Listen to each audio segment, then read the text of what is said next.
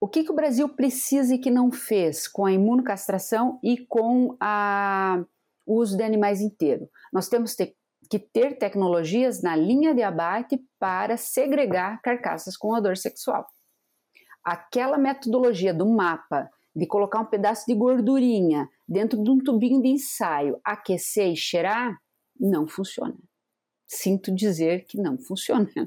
Nós fizemos vários testes uh, com painelistas para análise sensorial, testamos vários métodos uh, nacional, esse nacional, outros uh, desenvolvidos em outros países, e esse foi o pior que teve. Ele não é eficaz para mostrar o odor sexual.